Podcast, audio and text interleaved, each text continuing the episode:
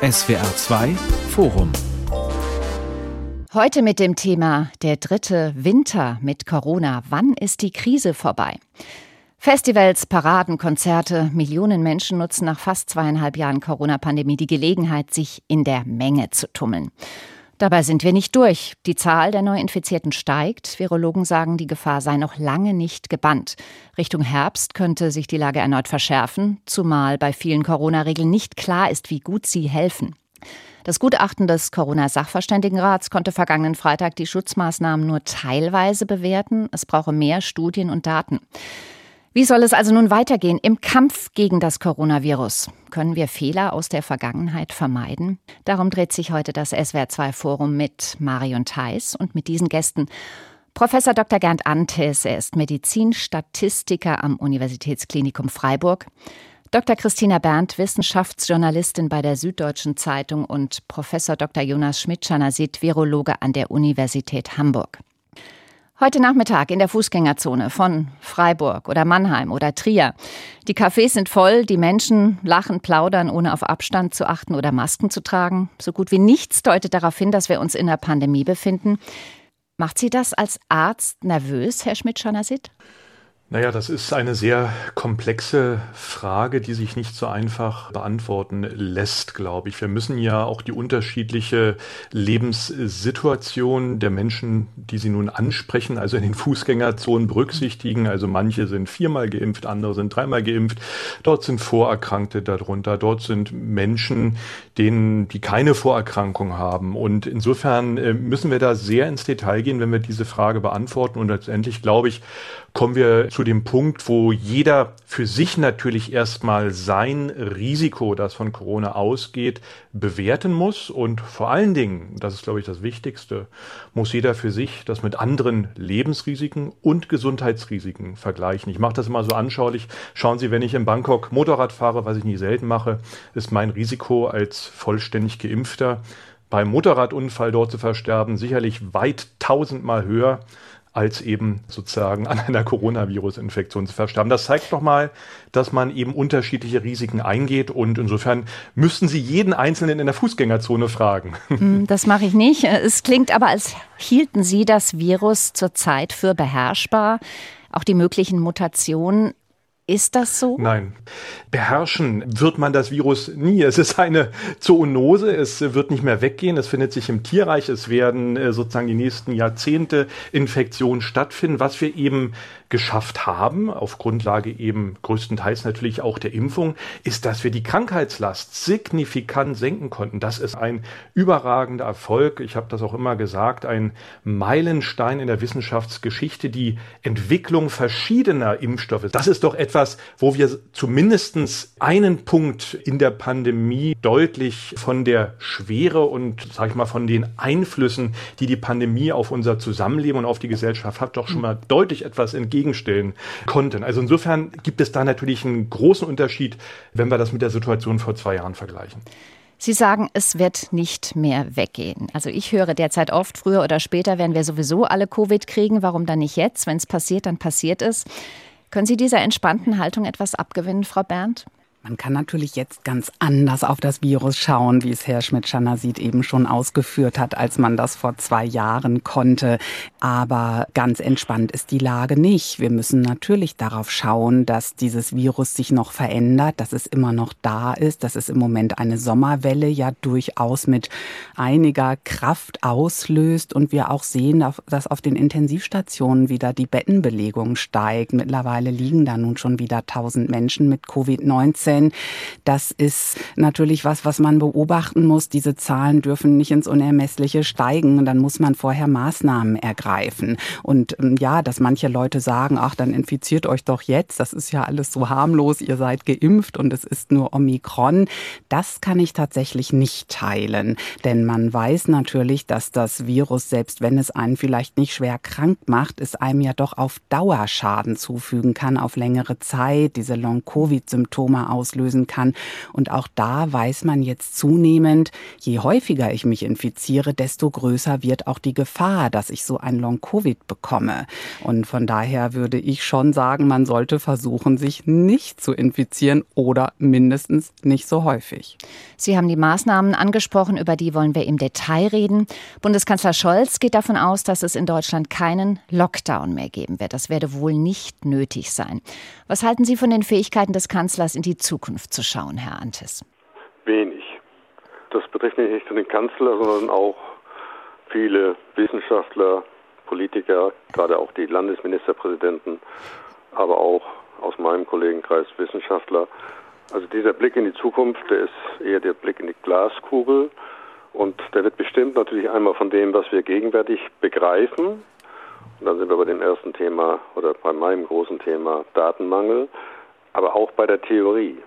Und deswegen ist dieser Blick eigentlich auch überflüssig. Wir müssen sehen, dass wir uns breit aufstellen dafür, was da im Herbst passieren kann. Mhm.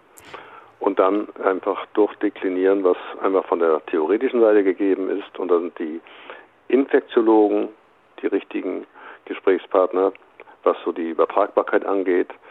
Dann sind natürlich die, meine unmittelbaren Kollegen wie Biostatistiker oder auch Epidemiologen extrem wichtig, weil bei vielen einfach nicht verstanden wird, das individuelle Risiko, da haben wir ja Unterschiede teilweise um den Faktor 3 bis 400 zwischen den vulnerablen alten Menschen und jungen Menschen, aber dann auch über den gesamten Bereich hinweg, auch bei der Virologie, die, das Risiko, dass hochgefährliche Mutanten jetzt auftreten im Herbst. Also wir haben ja vom Gesundheitsminister Lauterbach schon mehrfach gehört, dass er mit einer Killer-Variante rechnet. Mhm.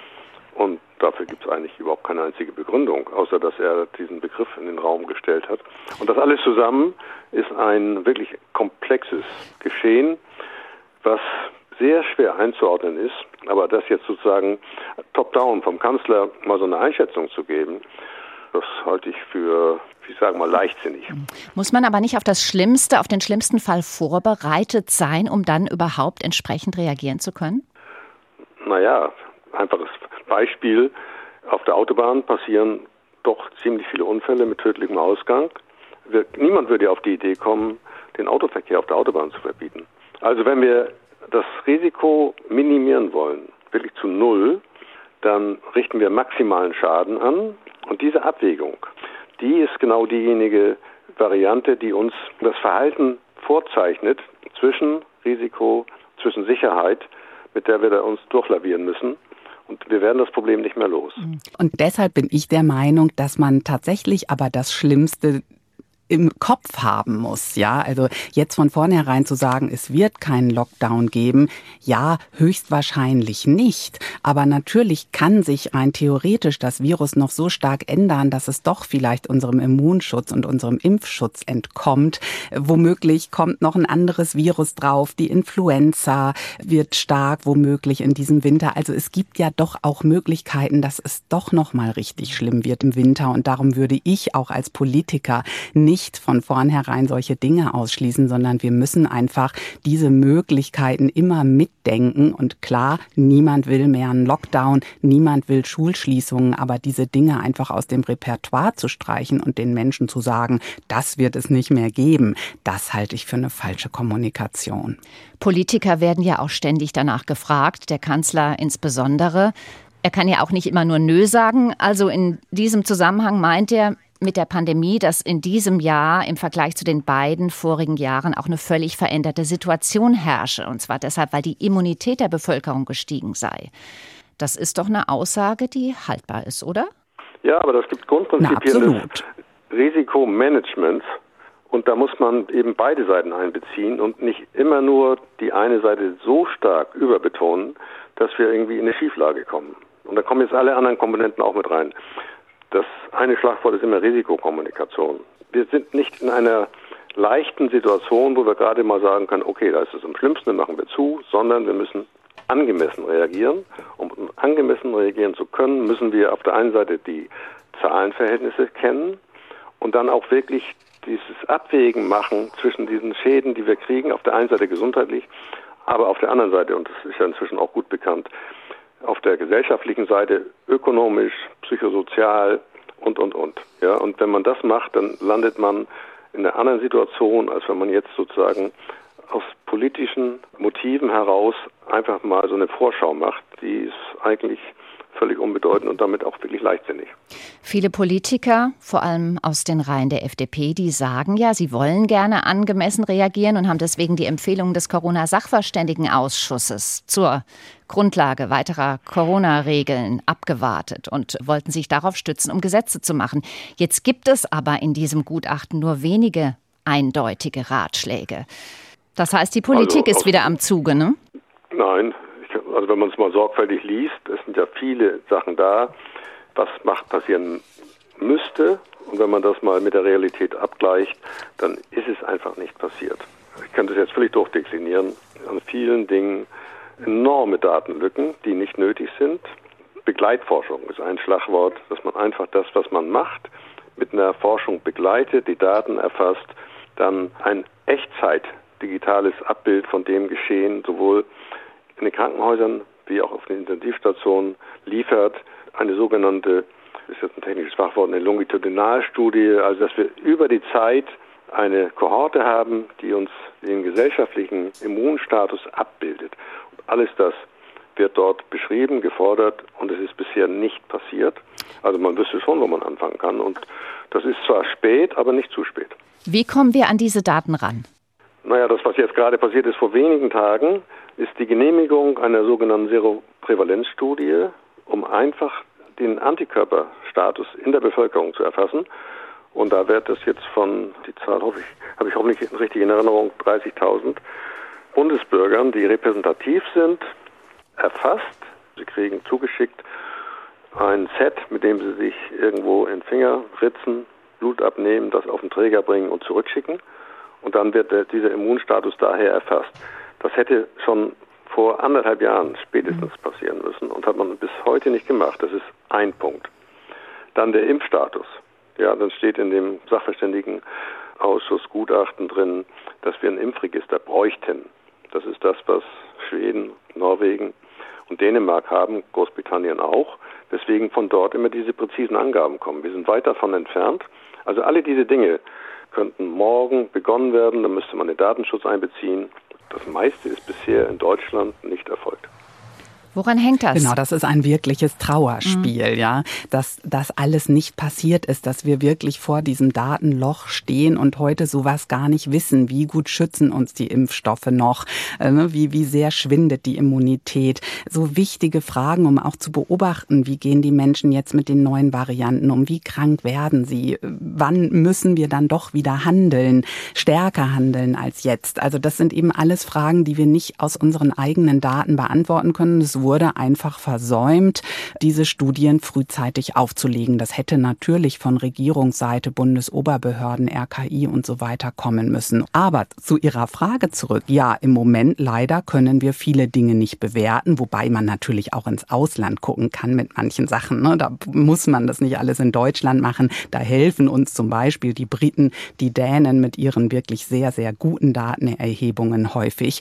Aber ja, am Ende kann man immer noch über über viele Maßnahmen vielleicht nicht genügend sagen gerade auch mit den sich ständig verändernden Varianten. Und natürlich muss am Ende die Politik entscheiden. Ja, das muss sie sowieso. Selbst wenn die Wissenschaft alles präzise beantworten könnte und genau wüsste, was welche Effekte hat, am Ende muss die Politik entscheiden, denn es ist ja immer noch eine Abwägung zwischen den Freiheitseinschränkungen, die man macht, nicht, den, den Problemen, die man den Menschen auferlegt, den Risiken, die es zu bedenken gibt. Und ja, das ist eine politische Entscheidung Entscheidung unter Einbindung der Gesellschaft, dass man diese Dinge dann auf den richtigen Weg bringt. Und da haben wir das Problem, dass die Positionen teilweise sehr weit auseinander liegen. Wer trägt dann am Ende dafür die Verantwortung? Der Bundeskanzler, oder?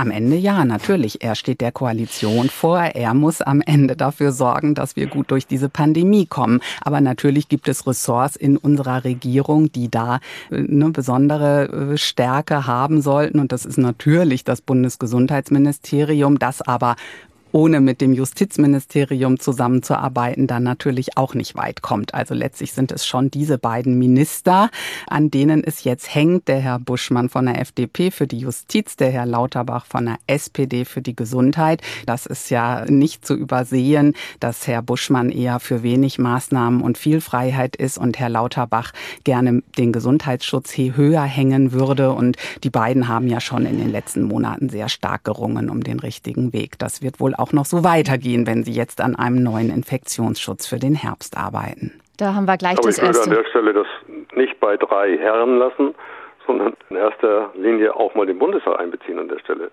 Also wir sind ja immer noch eine Demokratie, die durch den Bundestag repräsentiert wird. Und dann haben wir eine Regierung, die vielleicht auch irgendwann mal brüchig werden könnte. Also das ist, finde ich, viel zu einseitig jetzt zu glauben, dass ein Bundeskanzler, der ja sachlich von den Dingen nicht die geringste Ahnung hat, diese alleinige Entscheidungshoheit haben soll. Gehen wir den Konflikt mal anhand von Maßnahmen durch. Schulschließung ist ein gutes Stichwort.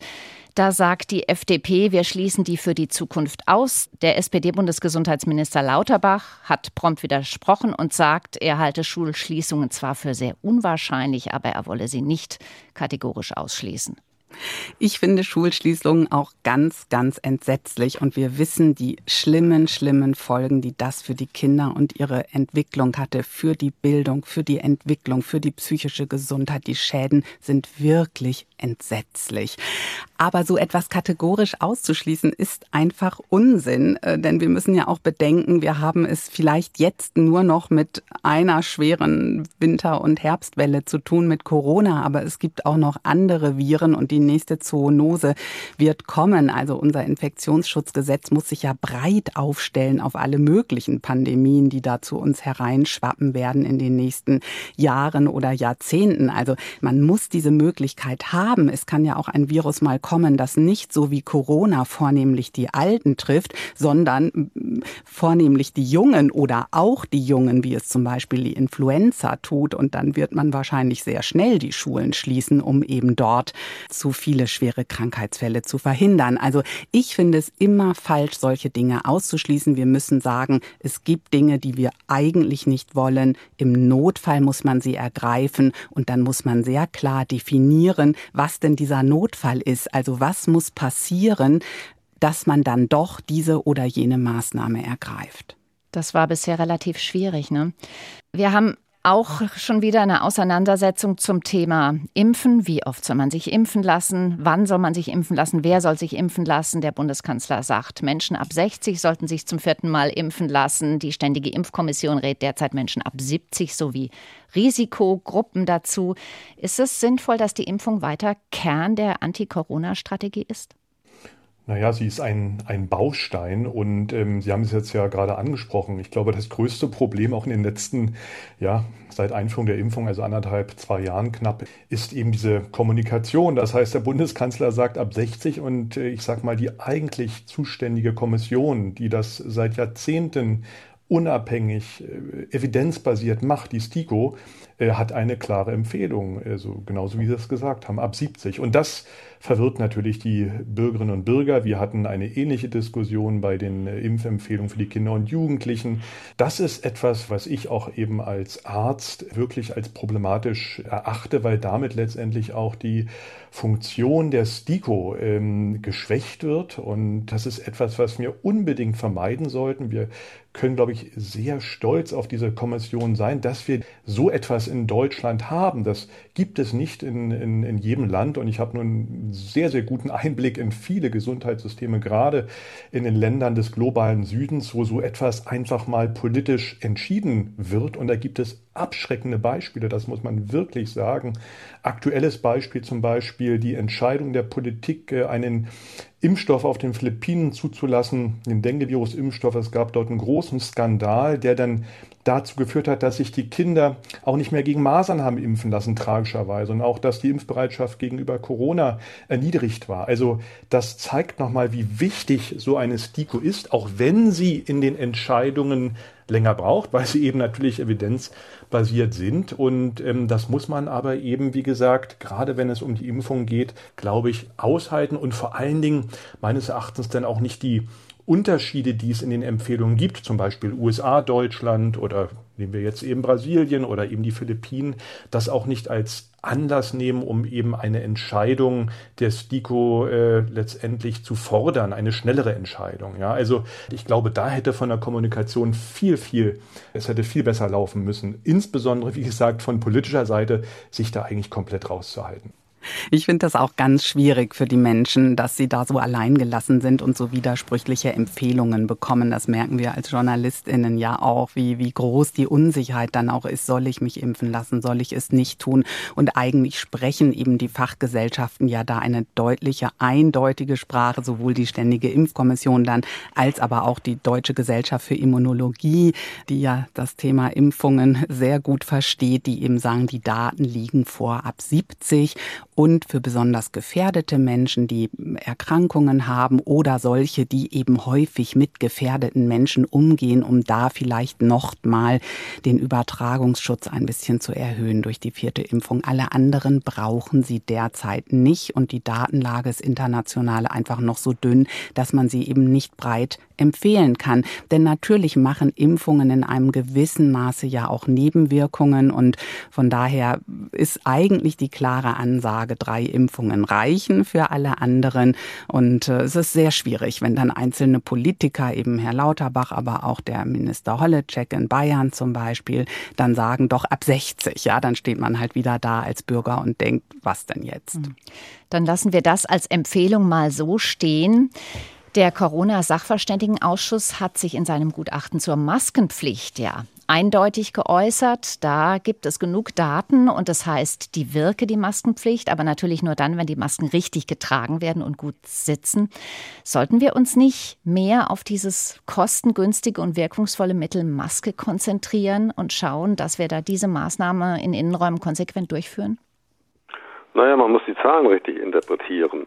Wir werden ja dauernd damit überfordert durch sozusagen Schwarz-Weiß-Entscheidungen. Also Maskenpflicht ja oder nein. Aber das ist natürlich nicht die Realität, sondern Masken haben einen gewissen Schutz und dann wird es sofort komplex. Zum Beispiel, wenn sich zwei Personen begegnen, gibt es schon mal vier Möglichkeiten. Beide tragen die Maske richtig oder falsch oder eine richtig, der andere falsch oder umgekehrt. Der Sitz der Maske ist ein ganz entscheidender Faktor und dann ist der Vergleich zum Beispiel zwischen den FFP2-Masken und den OP-Masken wirklich auf sehr dünnem Eis. Ja, also wenn man das so tut, als ob man die Pandemie irgendwie im Griff halten könnte, darüber, dass wir jetzt alle intern oder in, in geschlossenen Räumen Masken tragen, dann ist das eine falsch vermittelte Hoffnung. Und das ist aber dann auch aber jetzt dann irgendwann auch mal dahin zu der übergeordneten Frage, was wollen wir eigentlich erreichen? Wir wollen doch erreichen, auf der einen Seite, dass wir lernen, uns mit dem Virus zu arrangieren, gleichzeitig zum Beispiel die Vulnerablen schützen, vielleicht in der Hoffnung, dass wir dann noch einen besser angepassten Impfstoff kriegen. Und an dieser Schlüsselstelle stehen wir gegenwärtig und die ist nicht sauber beantwortet. Aber nochmal, wenn es eindeutig ist, dass richtig getragene Masken schützen, warum sollten wir dieses Mittel nicht betonen? Das ist für jeden einfach das ist für vulnerable Gruppen gut durchführbar und die mit ihnen Kontakt haben. Wo ist da das Problem dabei? Nein, Eben gar keins, würde ich sagen. Also es wäre so gut, das zu betonen. Und jetzt haben wir uns gerade beschwert, dass die Regierung uns verwirrt mit ihren Impfempfehlungen zur vierten Impfung. Finde ich jetzt auch so ein bisschen verwirrend, diese Botschaften zum Maske tragen. Also es ist ja logisch, dass die nicht so gut oder auch gar nicht mehr helfen, wenn ich sie unter der Nase hängen habe oder sie auch nicht richtig angepasst habe im Gesicht. Aber trotzdem kann man ja die klare Message ausgeben, Masken tragen schützt extrem gut und Menschen, die sich schützen wollen, die sollten eine tragen in Innenräumen. Und klar, natürlich abhängig davon, wie viel Corona haben wir gerade im Land, wie stark ist die Welle, abhängig davon, wie viele Menschen sind da in diesem Raum und wie gut wird gelüftet. Aber dass man doch immer wieder sagen kann, ja, Masken sind wirklich so ein hilfreiches Instrument und so ein einfaches Instrument. Leute, nutzt sie. Der dritte Winter mit Corona. Wann ist die Krise vorbei? Darum geht es heute im SWR2 Forum mit dem Medizinstatistiker Gerd Antes, dem Virologen Jonas Schmidt-Schanasit und der Wissenschaftsjournalistin Christina Berndt. Wir haben gesagt, das Thema ist komplex, es ist kompliziert. Jetzt arbeitet die Bundesregierung an einem neuen Infektionsschutzgesetz. Kann man denn überhaupt sagen, was da unbedingt drinstehen muss, wenn man das einfach gar nicht so zusammenfassen kann? Na, jetzt fallen uns alle Fehler und Schwächen auf die Füße, dass wir an vielen Stellen nicht die Zahlen haben, um Dinge zu bewerten, also was eigentlich wirksam ist. Und das jetzt wieder zu beantworten, so mit so einer Schwarz-Weiß-Antwort, Lockdown ja oder nein, das ist natürlich völlig unzulänglich. Dieses gezielte Einschränken und auch Schließen von Dingen, was unbedingt notwendig wäre, wir hören ja immer das Schlagwort angemessen reagieren, genau das ist nicht möglich aufgrund des Datenmangels. Also das muss ganz schnell angegangen werden. Und deswegen jetzt was reinzuschreiben in ein Gesetz, was überhaupt nicht bewertet werden kann, ist natürlich naja, waghalsig würde ich das mal nennen. Auf jeden Fall sachlich nicht begründet. Und insofern bin ich mal sehr gespannt, in welche mhm. Richtung das jetzt gehen wird. Heißt das, wir können das Gesetz jetzt ja, nicht machen? Anders. Also meiner Ansicht nach muss alles drinstehen. Also wir müssen ja das Gesetz machen. Wir müssen uns ja vorbereiten auf einen womöglich schwierigen Herbst und Winter oder weitere Wellen, andere Viren. Und dann äh, müssen da aus meiner Sicht alle sinnvollen Maßnahmen drinstehen, von denen man in etwa sagen kann, dass sie sinnvoll ist. Also nicht in der Nase bohren natürlich, sondern Dinge, von denen man weiß, dass sie einen Infektionsschutz bieten. Und klar, wir wissen auch, es kommt immer drauf an, auf das Virus, auf die Welle, auf den Impfstatus etc. und wie schlimm die Lage ist. Und genau das muss auch drinstehen. Diese Maßnahmen bitte nur dann oder darf man nur dann verhängen, wenn die Lage so und so ist. Aber sich Maßnahmen zu versagen mit dem Hinweis, dass ja nicht endgültig geklärt wäre, dass sie tatsächlich jetzt wirken, das kann man nicht machen. Denn wir werden viele Dinge vielleicht niemals klären. Im Einzelnen kann man vielleicht niemals sagen, welche Maßnahme genau welchen Effekt hat, weil es immer auf die Lage ankommt, nicht? Was eben in der ersten Welle galt, das gilt jetzt nicht mehr. Das verändert sich ja ständig und von daher damit, müssen wir damit da verankern Sie doch bleiben. gesetzlich, also wirklich oder empfehlen einen gesetzlich verankerten Blindflug, den wir ja nun schon seit zwei Jahren haben. Nein, den wollen wir nicht. Den nicht? Also Daten umzukehren und das ist doch, ich meine, was, was denn das für eine Empfehlung? Ich bin gerade sehr erstaunt. Dass wir Daten erheben müssen, ist ja keine Frage. Nur wenn wir keine Daten haben, zu sagen, dann darf ich auch keine Maßnahmen verhängen. Ich meine, das kann man nicht machen in einer Pandemie. Ja, natürlich muss ich versuchen, die Daten zu generieren und es so gut wie möglich zu machen. Nur nicht der, der, der wichtige Spruch an dieser Stelle. Nur weil die Wirksamkeit nicht bewiesen ist einer Maßnahme, heißt es ja nicht, dass die Maßnahme keine Wirksamkeit hat. Und ich brauche Maßnahmen. Herr Schmidt-Schanasit, was muss denn in diesem Infektionsschutzgesetz unbedingt drinstehen? Ich glaube, das ist jetzt auch in der Diskussion schon äh, angeklungen, eine schwierige rechtliche, vor allen Dingen rechtlich. Das ist hier ganz wichtig zu betonen. Das hat ja Frau Bernd auch gesagt, zusammen mit BMG, Justizministerium. Herausforderungen. Ähm, ich glaube, ein Aspekt ist mir aber jetzt noch äh, etwas zu wenig angesprochen worden. Ähm, wir reden viel über Wirksamkeit, aber das entscheidende Parameter in der Pandemie ist die Effizienz. Das heißt, wenn ich eine Wirksamkeit, äh, zum Beispiel Masken in den Innenräumen im Supermarkt von 0,1 Prozent habe, dann ist das vollkommen egal. Ich brauche diese Maskenpflicht nicht im Supermarkt, aber wenn letztendlich die Wirksamkeit, zum Beispiel schwere tödliche in der Klinik zu verhindern, wenn ich mit Patienten arbeite oder in Altenheim, dann ist das etwas ganz anderes. Und dann ist in diesen Bereichen die Effizienz dieser Maßnahme natürlich auch viel, viel höher, weil sie sehr fokussiert ist, anstatt der Maßnahme, alle in den Supermärkten tragen Maske, wo nach all dem, was wir wissen, äh, eigentlich selten Situationen entstehen, wo eine Übertragung eben effektiv ähm, möglich ist. Das ist jetzt nur mal veranschaulicht und diese Diskussion ist aber eben natürlich sehr, sehr wichtig, weil wir, glaube ich, jetzt auch diese Diskussion hier so geführt haben, als ob wir unbegrenzt Ressourcen hätten. Und das ist eben überhaupt nicht der Fall. Wir sind äh, sozusagen auf Kante genäht und das sehen wir insbesondere natürlich beim Personal, beim Pflegenotstand. Das haben wir bisher noch gar nicht angesprochen. Wir reden sehr viel über Masken, wir reden sehr viel über Impfungen. Aber der Hauptpunkt ist doch der massive Personalmangel, auch auf ärztlicher Seite. Ich sehe es genauso in der Diagnostik. Wir kriegen kaum noch technisches Personal. Und insbesondere in der Pflegenotstand. Wir können uns ja die besten Hygienekonzepte überlegen, die besten Testkonzepte, die ja auch sozusagen bestimmten Situationen sinnvoll sind, aber sie müssen ja auch umgesetzt werden und vor allen Dingen richtig umgesetzt werden. Und wenn ich zu wenig Personal habe, dann sitzt die Maske nicht richtig und es kommt eben zu Infektionen im Gesundheitswesen, in den kritischen Einrichtungen, die wir ja besonders gut eben schützen wollen, ja. Und äh, ich glaube, vor dem Hintergrund ist nochmal die Frage der Effizienz. Das ist, glaube ich, das entscheidende Wort. Nicht die Frage der Wirksamkeit, sondern der Effizienz. Vor diesem Hintergrund, den Sie gerade geschildert haben, was muss im neuen Infektionsschutzgesetz drinstehen? Meines Erachtens das, was jetzt auch schon äh, angesprochen wurde, auch durch den Minister ähm, Lauterbach, dass wir das, was wir eigentlich auch schon seit über zwei Jahren sagen, dass wir in den Bereichen, wo es sehr schnell zu kritischen Situationen kommen kann, das heißt, wo sich viele Menschen mit einem hohen Risiko infizieren können, das sind Altenpflegeheime, sind ambulante Pflege natürlich, Krankenhäuser, dass wir dort Bedingungen schaffen, dass das schwerer möglich ist. Ganz verhindern werden wir es nicht. Gibt ja gerade auch die aktuelle Stellungnahme der Krinko, die das eindeutig sagt, sozusagen sich mit der Krankenhaushygiene beschäftigt, aber dass wir zumindestens ein Niveau erreichen, wo es eben nicht diese massenhaften Ausbrüche gegeben hat, die wir ja gerade auch an der zweiten und dritten Welle ja in, in den Bereichen gesehen haben. Ein Großteil der Verstorbenen ja auch in Alters- und Pflegeheimen. Also das ist etwas, glaube ich, was man prioritär angehen sollte, wo man sicherlich auch, ähm, das steht ja zum Beispiel auch in der Stellungnahme vom äh, Sachverständigen, Ausschuss, dass wir sagen, in diesen Bereichen macht natürlich FFP2 Sinn.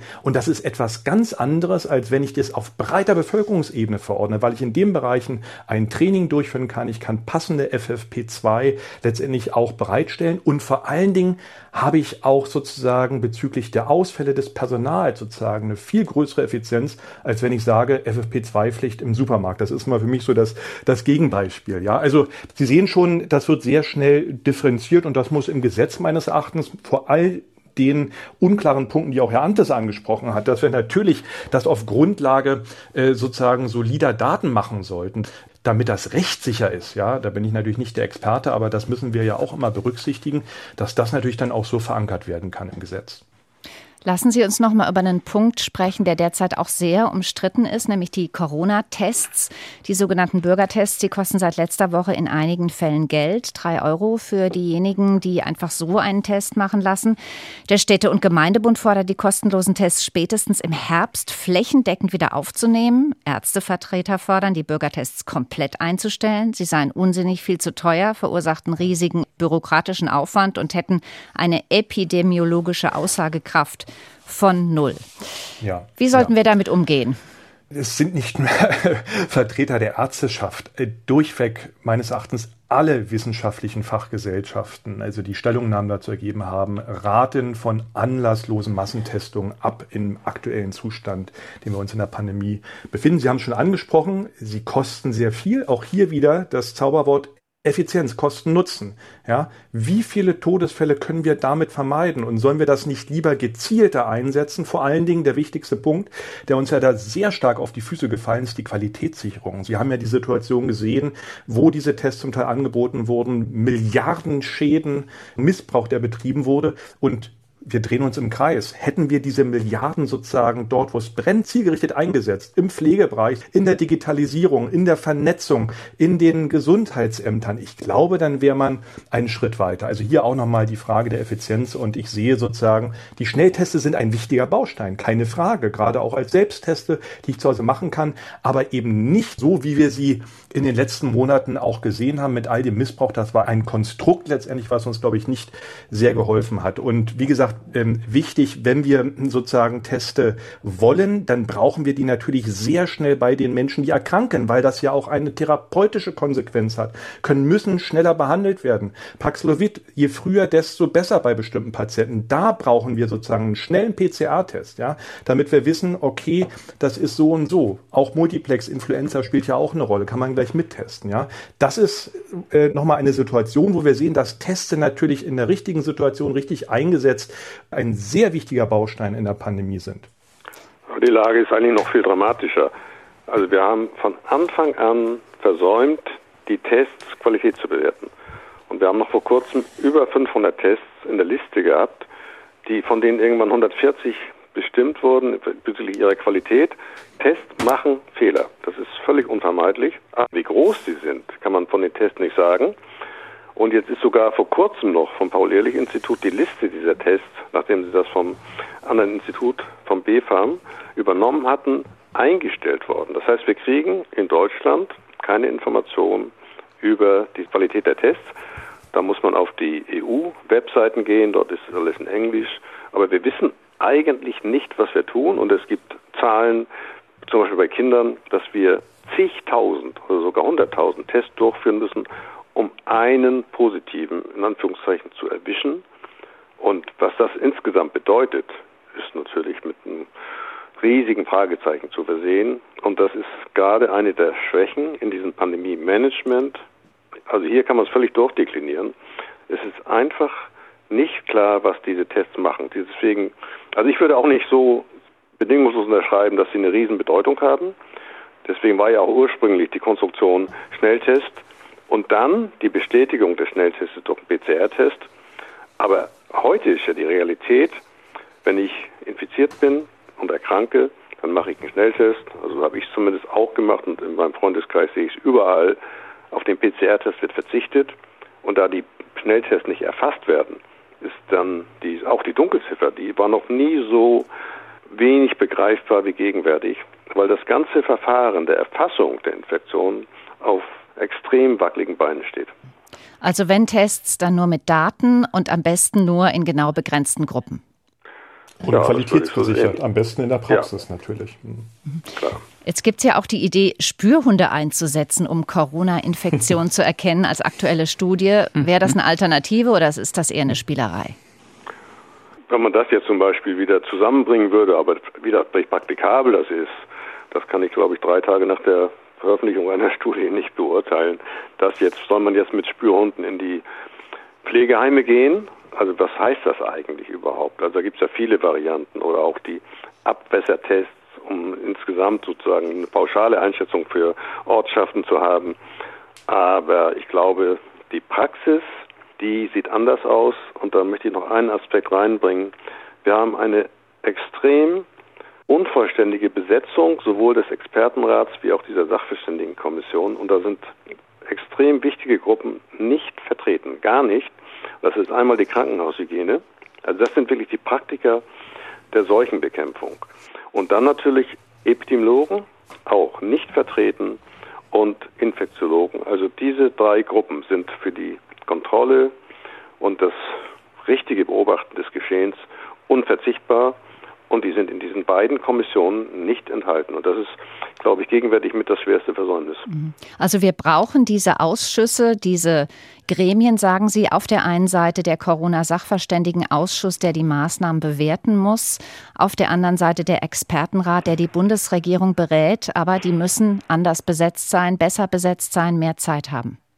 Das würde ich so sehen, ja. Ja, richtig. Das sind große Geburtsfehler dieser Kommissionen gewesen. Also mehr noch beim Sachverständigenausschuss als beim Expertinnenrat.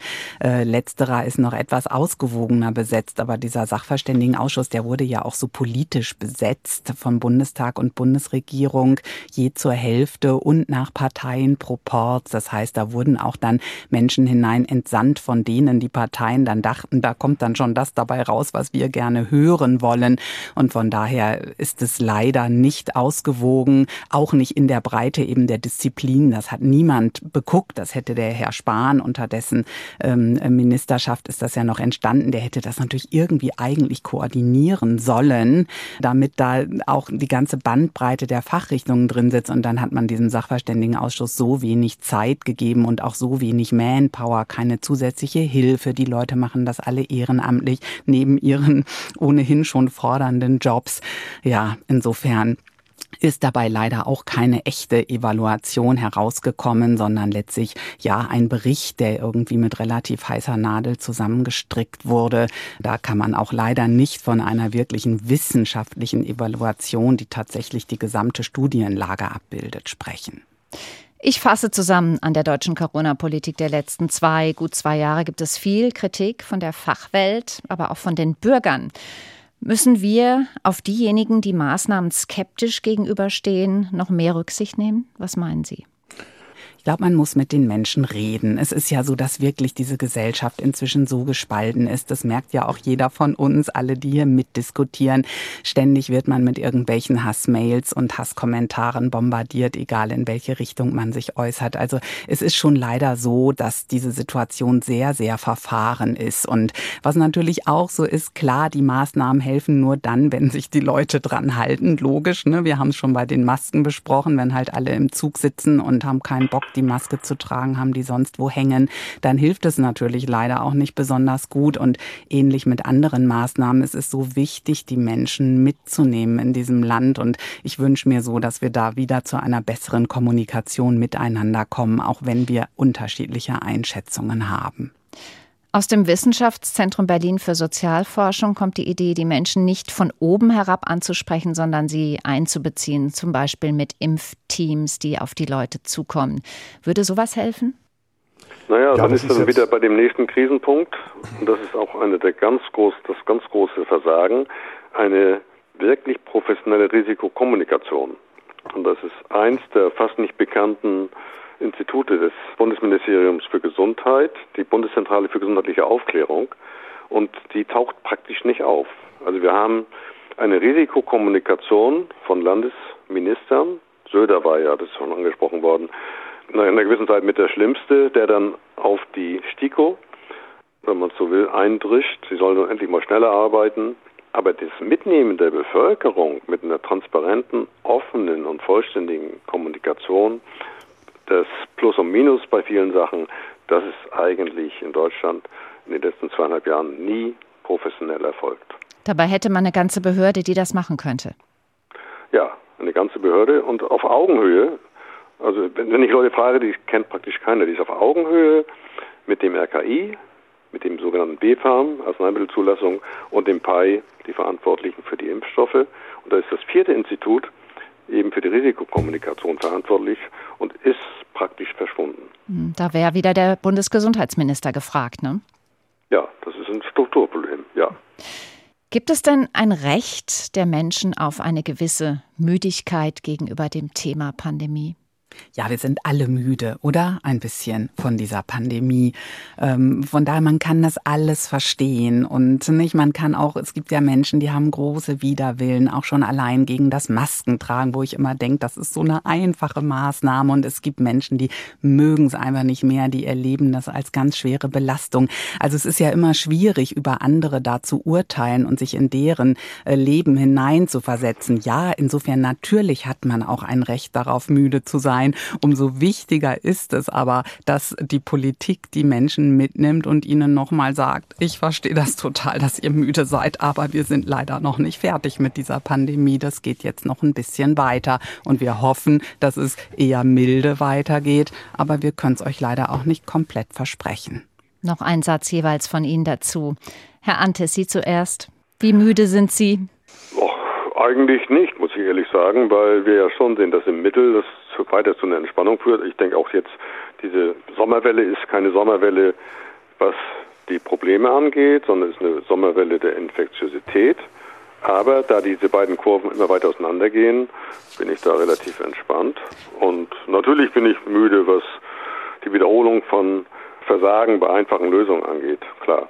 Aber ansonsten denke ich mal, wir sind mitten immer noch in einem Auslauf einer Naturkatastrophe und das müssen wir ernst nehmen. Herr Schmidt-Schanasitz, Sie haben das letzte Wort.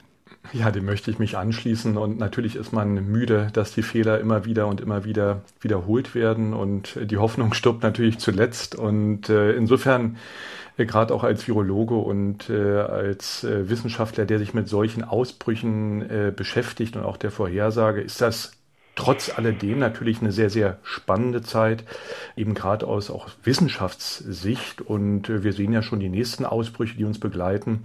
Aber ähm, wie gesagt, ich glaube, das A und O ist hier die richtige Kommunikation. Ich glaube, es uns in der Vergangenheit besser gelungen und ich hoffe, dass es uns in der Zukunft auch wieder besser gelingt, dass wir quasi aus diesen in Anführungszeichen jetzt mal Panikmodus der ersten drei Monate herauskommen. Das hat die Politik nie geschafft, auf das richtige Gleis zu kommen. Ich glaube, da muss man mal langsam in andere Gewässer kommen. Der dritte Winter mit Corona. Wann ist die Krise vorbei? Das war das Thema heute im SWR2 Forum mit Professor Dr. Gernd Antis, Medizinstatistiker am Universitätsklinikum Freiburg, Dr. Christina Berndt, Wissenschaftsjournalistin der Süddeutschen Zeitung und Professor Dr. Jonas Schmidt-Schanasit, Virologe an der Universität Hamburg. Danke fürs Mitreden und danke fürs Zuhören, sagt Marion Theis.